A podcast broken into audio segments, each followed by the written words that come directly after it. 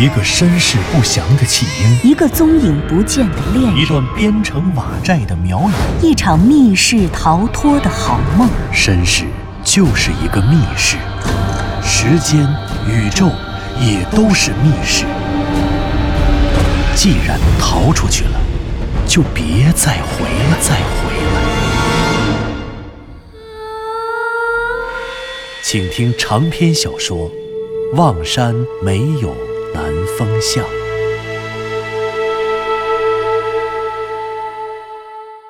第九十一集。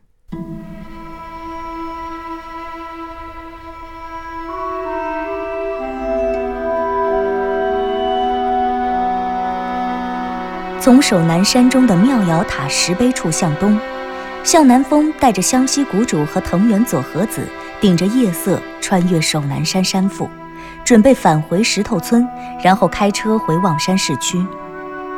盘户的神殿名叫宝镜神殿，据说这是藤原龙之介教授一项从未对外发表过的研究成果。这项成果是不是有相应的论证和证据，还是仅仅只是一个猜想？如今，所有的可能，无论有或者无，都已经随着藤原教授的离世，随着他生前烧掉的已经化为尘埃的研究手稿，变成了无人知晓的灰烬。唯一被保留下来的遗产，便是这个缺少论证和论据的论点。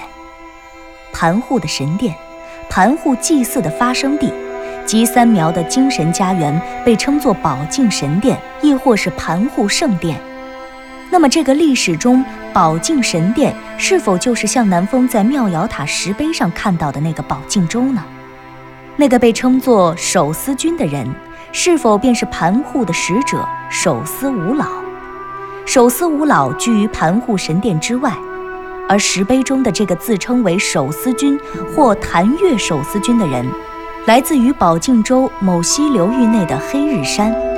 那么，这不就暗示了历史上盘户神殿的位置便在宝镜州境内的某溪流域内的黑日山吗？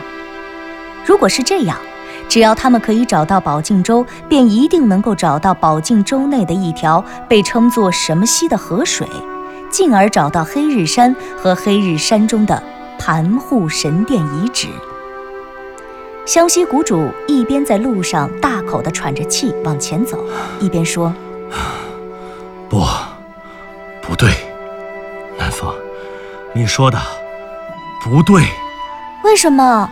向南风还没说话，左和子便反问道：“宝镜州、宝镜神殿，虽然都是以宝镜为名，但是不能得出，不能得出宝镜州是因境内有宝镜神殿而得名，亦或是相反，宝镜神殿本是盘户神殿。”因在宝镜州才叫宝镜神殿，这两种结论都没有依据。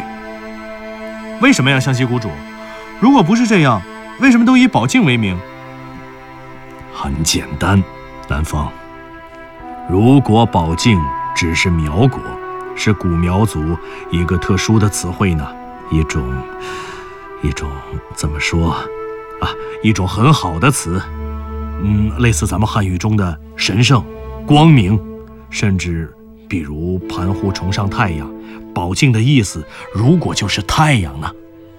也就是说，嗯，师兄的意思是，有可能宝镜神殿也好，宝镜州也好，可能相当于神圣神殿、神圣州、光明神殿、光明州，而盘户神殿之所以也称作宝镜神殿。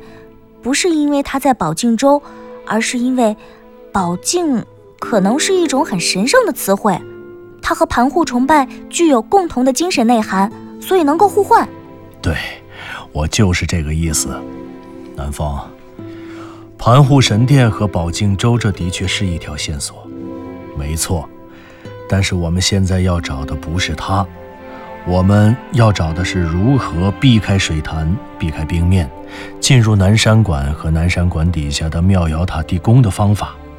你想想看，就算是我们现在找到了宝镜州，找到了盘户神殿，又怎么样呢？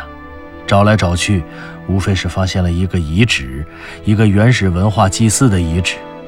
搞好了，发现了一种新的文化特征，然后命名一个新的原始文化，进而再好了，可以震惊考古界，震惊整个世界，甚至重写历史。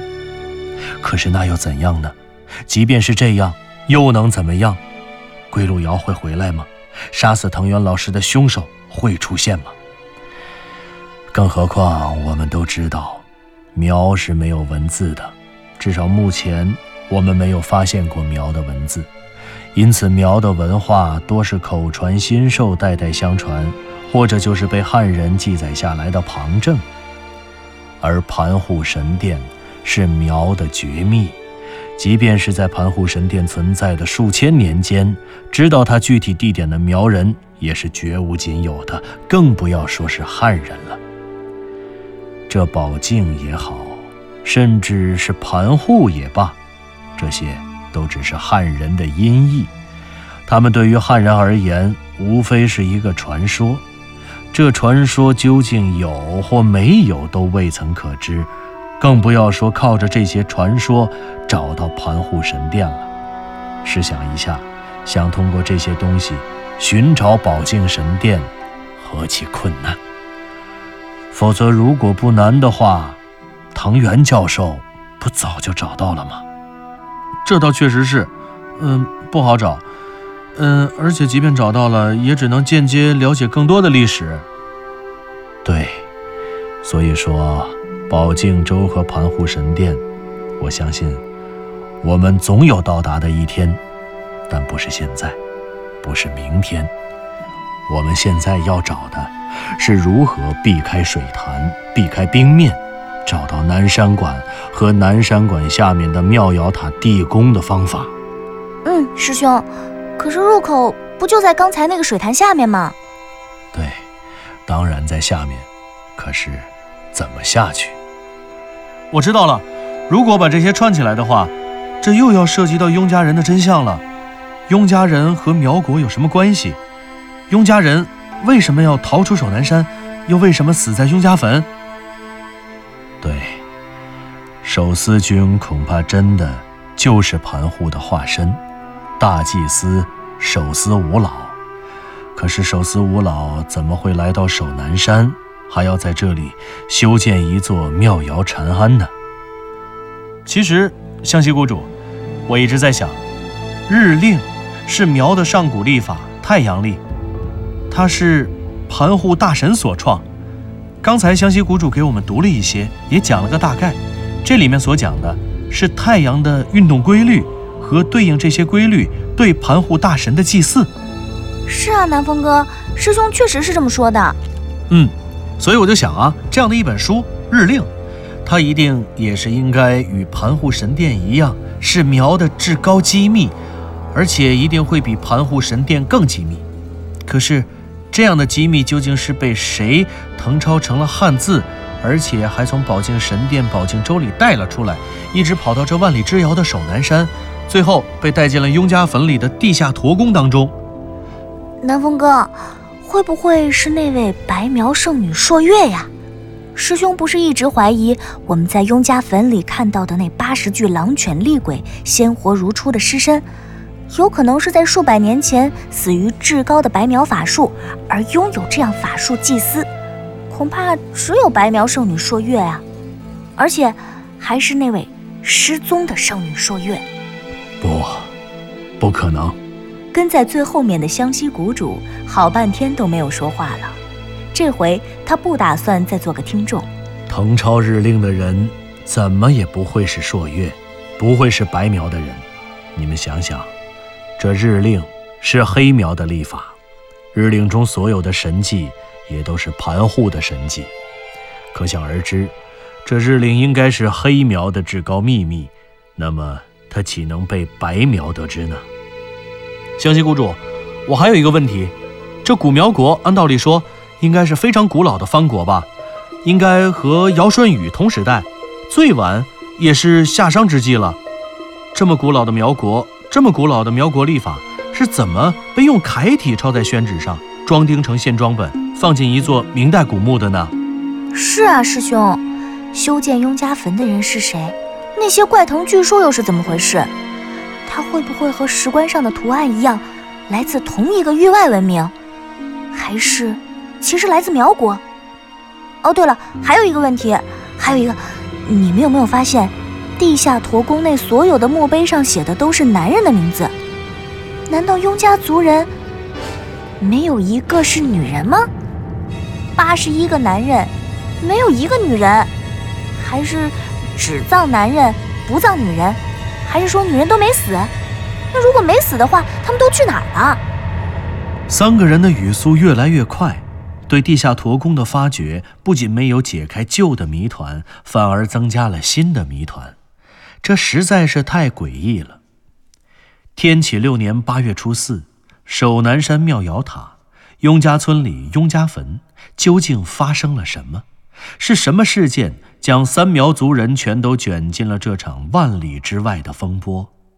先是被灭族的花苗死而复活，给向南风放了灭片蛊，而且用重害蛊杀害了发现了什么重要秘密的藤原龙之介教授。然后是白苗圣女朔月的御用仆族何孝氏。出现在了雍家村地下驼宫上面，在那里化身成了一个哑巴，开启了神秘诡异的狗肉馆儿。最后是三苗万法归一的盘户大神黑苗，居然也卷了进来。盘户的化身大祭司手司五老，在这座守南山中建立了一座妙瑶禅寺，还有人将黑苗圣物。宝镜神殿中的日令誊抄后，盗出神殿，放在了雍家村中的地下驼宫最下层，雍氏族长雍维桑的石棺里。一瞬间，向南风的脑子里，在他所有的诸多质疑当中，忽然有一个念头闪过。他想到了那本日令最后被撕掉的那一页，那页纸上究竟写着什么？他好像不那么关心了。可是他真的是被那个换掉了八十具雍家人尸体的白苗祭司撕掉的吗？为什么他在八十个棺材中都放进了一具狼犬厉鬼的尸身，却独独留下了族长雍维桑的石棺？如果他想知道这书中的秘密，或者他想守护这书中的秘密，他大可以把这本日令完全拿走，为何非要撕掉一页，留下其他的呢？会不会有这样一种可能？那个白苗祭司根本就没有找到雍维桑的石棺，而那最后的一页书，唉，灵感就是这样，它来的永远让人猝不及防。可经常是你还没顾得上喜出望外，灵感就又跑掉了。或许这就是人与人之间的差异吧。向南风原本对日令最后一页被撕掉的事情格外在意，他既想知道。那神秘的最后一页究竟写了些什么，以至于有人会惦记着他，留下来一本极具历史价值，并且充满了各种研究可能的上古太阳历，却独独要撕掉它的最后一页。而更重要的是，其实向南风真的很想知道，撕掉这一页书的人究竟是谁？为什么湘西谷主会质问自己？他的质问真的只是一个玩笑吗？然而，这一切的猜想和方向都随着湘西谷主对日令的破解而戛然而止。谁也没有想到的是，湘西谷主真的就通过这本书解开了潜藏在古老苗国世界中的宇宙奥秘，而从这里，他们将获得开启通往神秘苗国的绝密法门。而那被撕掉的一页书上的内容。和那个撕走那页书的凶手，也终于将随着向南风的放弃，而成为永远都不为人知的谜团。第二天凌晨三点半，向南风一行三人才抵达石头村。他们刚刚踏进石头村，靠近后村的一家人的狗便叫了起来。紧跟着，整个石头村的狗就像被传染了一样，从近到远，从一只传到几只，然后叫成了一片。整个村里的狗都像疯了一般的吠叫起来，有些人家的院墙不是砖砌的，而是铁艺的栅栏围成的。这些栅栏墙里的狗都站在栅栏里，甚至把头探出了栅栏外，一副随时要钻出来把人吃掉的样子。左和子被这些看家狗吓坏了，因为那些狗仿佛都是欺软怕硬的恶霸。他们根本不怎么理会走在前面的湘西谷主，而是专门探着脑袋、呲着牙，露出一排平直的门齿和锐利的犬齿，面露凶光地朝左和子吠叫。显然，夜晚穿村而过，实在算不得什么明智之举。这让向南风想起了永远都静如止水的雍家村。雍家村里没有狗，而且一只也没有。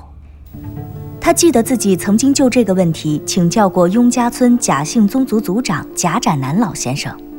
贾老先生说：“据说雍家村是一块风水宝地，自从他们贾姓宗族搬来之后，年年都是五谷丰登，六畜兴旺。可唯独就一点，这雍家村养不活狗。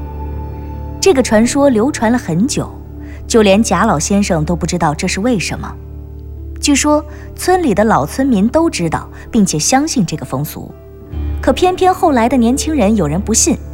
可是后来这些年轻人新近饲养的狗也莫名其妙的死了，因此后来的人无论是本地人还是外地人，就都没有再养狗了。石头村里的狗让向南风想到了雍家坟里的狗，狗与狼犬厉鬼，狼犬厉鬼和盘户。他们之间究竟有什么样的关系呢？全村的狗叫成了一片，三个人蹑手蹑脚，像做贼一样从石头村溜出来，这才开上车回到了市区。向南风把湘西谷主和左和子送回了酒店，然后自己回家睡觉。他本想回家以后，先按照湘西谷主说的，把日令里面的信息筛选一遍，做一套星象图。或者是盘户神殿的物产、气候、水文等等信息的综合图标。不过他回到家时天都快亮了，他得先带着藤原结晶去楼下转几圈，以解决他的个人卫生问题。然后等忙活完了这些之后，向南风便感觉精疲力尽了。他太困了，洗了个澡，把脏衣服交给了洗衣机，然后便倒头睡了。一连四天的黑白颠倒，让向南风仿佛适应了这种本末倒置的生活。在睡梦里，向南风又一次幸福地梦到了归路遥。他梦到了自己与路遥在一起快乐的时光。他们在一起，还在一起。他们没有去到过守南山，既没有见过什么天坑和南山馆。也没有去过什么地宫，见过那里的鬼怪和别离的痛楚。归路遥就是一个平凡的幼儿园老师，向南风就是一个工作努力、朝气蓬勃的电视台记者。再后来，好像便是冬天走了，然后春天来了。梦醒时分，好像一切一切的情节都被遗忘了，唯有窗前阳光里幸福的微笑证明着，那一场好梦里，他曾来过。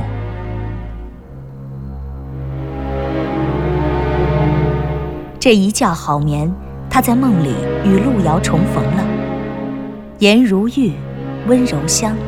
爱情与平淡生活里的英雄梦想，让向南风在梦醒时分都保持着睡梦中甜美的笑容。嗯，谁？谁呀？啊，真可恶！向南风和归路遥的重逢原本还没有结束，却被一阵急促的敲门声惊醒了。向南风的脸上虽然还挂着幸福的笑容，可他的心里却满心的不爽。哎呀，这是谁呀？搅了这久别重逢的一场好梦，真可恶！向南风掀开被子，顿时睡意全无。床头上的闹钟显示着现在的时间，中午的十一点四十分。不知不觉睡了五个多小时，也勉强算是够用了。哎呀，得了。起床！向南风站了起来，门外的敲门声还是咣咣咣的响个不停。谁呀？谁呀？我向南风，快快快开门，拿拿不了了。哟，亮子，他怎么来了？您刚刚听到的是长篇小说《望山没有南方向》，作者刘迪川，演播杨静、田龙，配乐合成李晓东、杨琛，制作人李晓东，监制全胜。